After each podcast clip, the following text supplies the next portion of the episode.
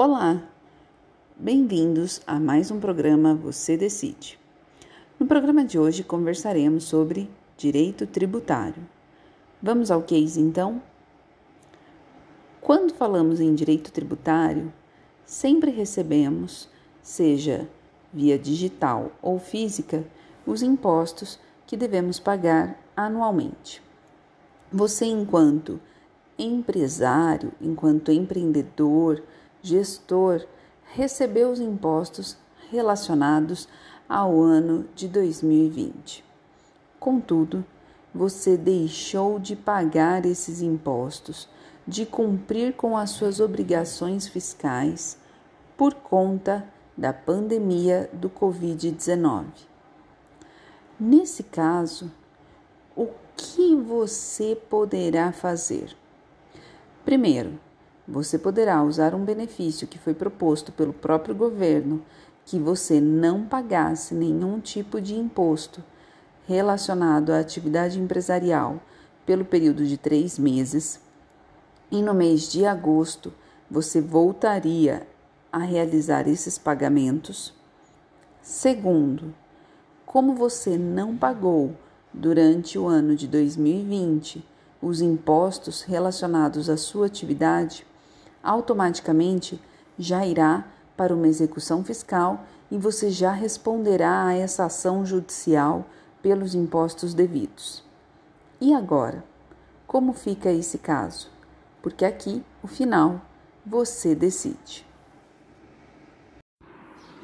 Olá, bem-vindos a mais um episódio do programa Você Decide.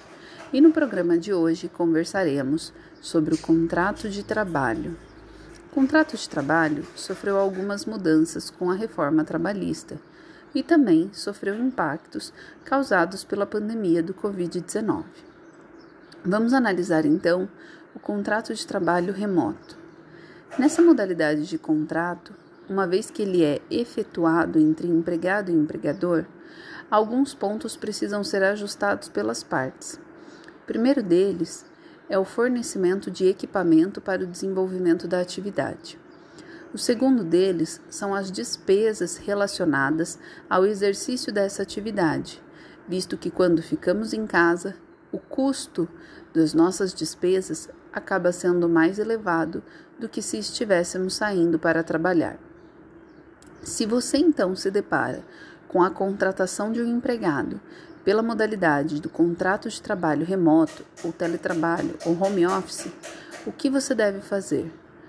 Primeiro, você irá definir junto com ele como serão as despesas e também se você irá ou não fornecer o equipamento necessário para o desenvolvimento da atividade. Ou, segundo, simplesmente você vai fazer o contrato e esse contrato funcionará normalmente como qualquer outro você apenas irá fornecer a esse empregado o equipamento se for necessário para a realização da sua atividade.